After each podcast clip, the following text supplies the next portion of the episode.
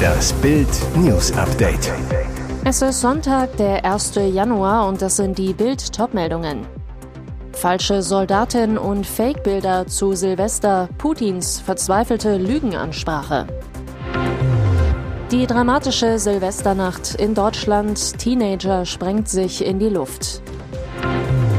Argentinien hält, droht das aus. Penisjubel könnte nach hinten losgehen.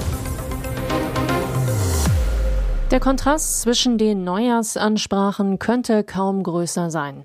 Ukraine-Präsident Volodymyr Zelensky zeigte sein Talent, die Ukrainer zu motivieren, auch wenn sie gerade unter dem Raketenterror Russlands leiden und Schutz suchen müssen, auch wenn die Stromversorgung unsicher ist. Zelensky wünschte in einer kurzen Silvesterbotschaft seinen Landsleuten ein frohes Jahr unseres Sieges, wie er es nannte, Heute Wunder wünschen, die Ukrainer haben sie schon lange geschaffen, sagte der Präsident, der sich täglich live an seine Bürger wendet.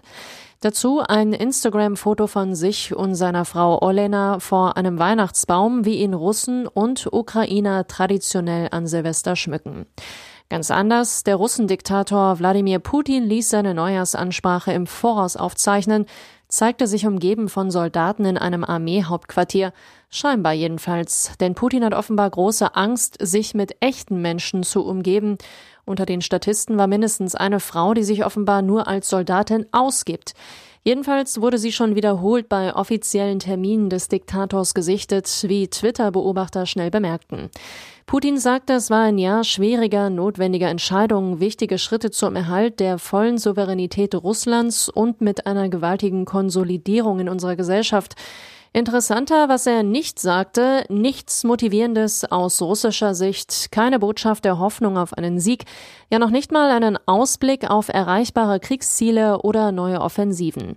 Stattdessen das düstere Bild eines gefährdeten Russlands, das nur durch einen Sieg im Ukraine-Krieg als unabhängiger Staat fortbestehen könne. Das heißt aber auch, er ist sich nicht nur seiner eigenen Macht gar nicht mehr sicher, sondern auch des Fortbestehens Russlands in seiner heutigen Form. Raketen, Böller, Freude auf 2023. In ganz Deutschland begrüßten Tausende den Jahreswechsel, doch dabei kam es zu schockierenden Unfällen und Gewalttaten. Bei Leipzig fing 2023 für eine Familie furchtbar an. Ein Teenager, 17 Jahre alt, wurde durch Feuerwerk getötet. Nach Bildinformationen hatte er sich auf einem Feld bei Otterwisch in die Luft gesprengt. Polizeisprecher Chris Graupner, beim Umgang mit Pyrotechnik verletzte sich ein 17-Jähriger derart schwer, dass er später im Krankenhaus seinen Verletzungen erlag. Die Beamten können bisher ein Fremdverschulden bei dem Vorfall ausschließen. Feuerdrama in Balvin, NRW. Eine Frau starb bei einem Brand in ihrem Wohnhaus. Polizei und Feuerwehr rückten um 0.20 Uhr an, das Gebäude stand komplett in Flammen. Die Helfer konnten nur noch ihre Leiche bergen. Furchtbarer Angriff auch am Silvesterabend in Düsseldorf. Gegen 21 Uhr soll ein Mann im Streit eine Frau mit einem Messer getötet haben. Der Tatverdächtige wurde festgenommen. Und in Frima in Thüringen wurde ein Mann beim Hantieren mit Böllern so schwer verletzt, dass ihm beide Unterarme amputiert werden müssen. Die Knallkörper waren im Internet bestellt worden. Harte Zeiten für Emiliano Martinez. Sein Penisjubel nach dem WM-Finale sorgte für Verwunderung, auch bei seinem Club Aston Villa. Bei den Titelfeiern in Buenos Aires toppte er dies noch mit einer Verhöhnung von Frankreichs-Star Kylian Mbappé. Die Clubverantwortlichen und auch sein Trainer Unai Emery waren wenig begeistert. Emery sagte kurz danach, dass er das Gespräch mit Martinez suchen wird, um mit ihm über sein Verhalten zu sprechen. Zu 90 Prozent können wir über die sehr guten Dinge sprechen und wir sind sehr stolz auf seine Leistung und seinen Titel. Es geht um mehr als kleine Details wie Feiern. So ein kleines Detail scheint sein Penisjubel aber für den Club doch nicht zu sein. Die Sun schreibt nun sogar, dass Villa seine Nummer 1 sogar loswerden will. Man hofft auf eine hohe Ablöse für den Argentinier, der in Birmingham noch einen Vertrag bis 2027 hat. Ist die Verlängerung der Villa-Bosse echt oder wirtschaftliches Kalkül, um mehr Interessenten anzulocken? Das Blatt bringt sogar einen potenziellen Nachfolger ins Spiel, England-Nationalkeeper Jordan Pickford. Neue Zahlen zur Meinungsfreiheit in Deutschland. Nicht mal jeder zweite Deutsche ist der Ansicht, dass man in unserem Land seine Meinung frei äußern könnte. Laut Freiheitsindex vom Allensbach-Institut sind es nur 48 Prozent, wie Stern und FAZ berichten, ein erschreckend niedriger Wert. 2021 war das Freiheitsgefühl der Deutschen auf einen Tiefstand gesunken. Da lag der Wert sogar noch niedriger bei nur 45 Prozent. Zum Vergleich, in früheren Umfragen hatte er noch deutlich über 60 Prozent gelegen.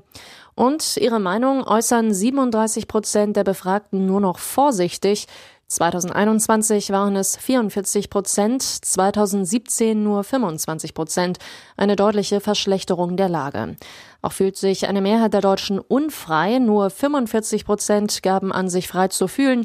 Dramatisch im Corona-Jahr 2021 lag der Wert sogar bei nur 36 Prozent.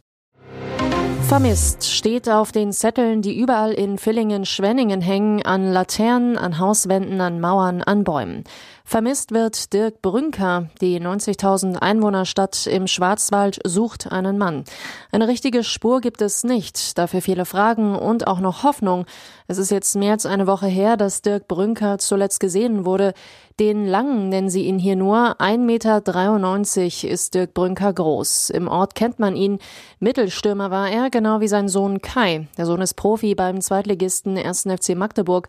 Vater Dirk hat lange für den FC 08 Villingen gekickt. In der Saison 1988-89 war er sogar beim SC Freiburg unter Vertrag, gemeinsam mit dem späteren Weltmeistertrainer Jogi Löw.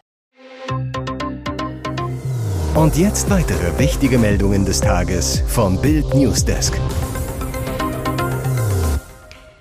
Fast zehn Jahre nach seinem Rücktritt als Papst ist Benedikt XVI. gestorben. Der zuletzt schwerkranke Geistliche starb am Silvestermorgen im Alter von 95 Jahren im Vatikan. Sein Gesundheitszustand hatte sich diese Woche deutlich verschlechtert. Papst Franziskus bezeichnete seinen Vorgänger in der Predigt des Vespergottesdienstes am Samstagabend als so edle, so sanfte Person und äußerte Dankbarkeit für all das Gute, das er vollbracht hat und vor allem für sein Zeugnis des Glaubens und des Gebetes. Bereits 2016 verfasste unser Papst sein sogenanntes geistliches Testament, welches Bild vorliegt und worin er vor allem Dankbarkeit äußert, vor allem gegenüber Gott. In der Rückschau sehe und verstehe ich, dass auch die dunklen und mühsamen Strecken dieses Weges mir zum Heile waren und dass er mich gerade da gut geführt hat, schreibt Benedikt aber auch seinen Eltern dank der Vorgänger von Papst Franziskus, die mir in schwerer Zeit das Leben geschenkt und unter großen Verzichten mir mit ihrer Liebe ein wundervolles Zuhause bereitet haben, das als helles Licht all meine Tage bis heute durchstrahlt. Rührende Worte. Auch um Entschuldigung bittet Papst Benedikt XVI. All denen ich irgendwie Unrecht getan habe, bitte ich von Herzen um Verzeihung, schreibt er. Immerhin. Anschließend folgt eine Ausführung, in der er das Glauben gegen Wissenschaft und Geschichtsforschung verteidigt wissen will. Dieser Teil nimmt den größten Raum ein. Der Text ist auf den 29. August 2006 datiert, als Benedikt bereits Papst war. Josef Ratzinger, wie er mit bürgerlichem Namen hieß, war bis 2013 Papst und trat in jenem Jahr zurück. Teuerschock in Deutschland. Inflation zurzeit 10 Prozent und drohende Rezession bringen die deutsche Wirtschaft auch 2023 in Bedrängnis. Auch Arbeitnehmer sorgen sich um ihre Jobs. Aber wie ist die Lage wirklich? Bild macht den großen Branchencheck für Jobs, Löhne und Auftragslage im neuen Jahr. Auto. 786.000 Beschäftigte, Lage angespannt. Energiekrise, Inflation und Pandemie belasten die Märkte auch 2023 stark. Jobs angespannt, mangelnde Wettbewerbsfähigkeit am Standort Deutschland bedroht Arbeitsplätze Lohn Anstieg 2023 und 2024 um 5,2 und 3,3 Prozent. 3000 Euro Inflationsprämie in zwei Tranchen. Arzneimittelhersteller. Immerhin 121.245 Beschäftigte. Lage, Innovation halten die Auftragslage stabil, aber Kosten für Energie, Verpackungen, Logistik und Wirkstoffe belasten die Margen. Viele Firmen steigen zunehmend aus der Produktion aus. Folge Arzneimittelengpässe. Jobs.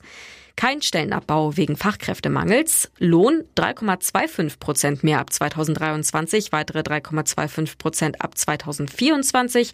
3000 Euro Inflationsprämie auch in zwei Tranchen. Banken. Dort gibt es 541.000 Beschäftigte in Deutschland. Die Lage ist angespannt. Unternehmen kämpfen mit Unsicherheit und Rezessionssorgen. Banken profitieren zwar vom steigenden Zinsniveau, die Wirtschaftslage schlägt jedoch auf die Kreditnachfrage. Jobs Umbruchstimmung. Der Fachkräftemangel sorgt für fast 26 Prozent mehr Stellen, das sind knapp 30.000. Die Digitalisierung und der Umbau von Geschäftsmodellen sorgt insgesamt jedoch auch 2023 für Personalabbau. Lohn im Januar 500 Euro Einmalzahlung für Tarifbeschäftigte und 2 Prozent mehr im August 2023. Inflationsprämie in unterschiedlicher Höhe für circa drei Viertel der Bankbeschäftigten. Und den Überblick über noch mehr Branchen gibt's auf Bild.de.